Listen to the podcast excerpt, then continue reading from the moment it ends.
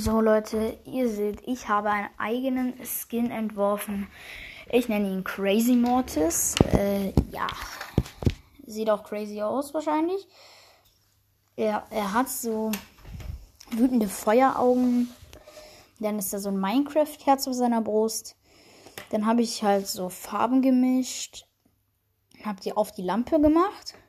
Dann ganz viele so Ups-Kleber auf die Schaufel. Und auf seiner Schaufel, auf dem Stick da oder auf dem Stock da, da steht Mortis. Ja, weil es ja der Brawler Mortis ist. Und dann habe ich halt diese Maske, so eine Tigermaske ihm, ja, Säbelzahntiger auf seinem Kopf. Dann auf seiner Hose stehen halt so ganz viele Sachen, so lol, oh mein Gott und so. Ja, also der hat mich gar nicht so viel Zeit gekostet tatsächlich.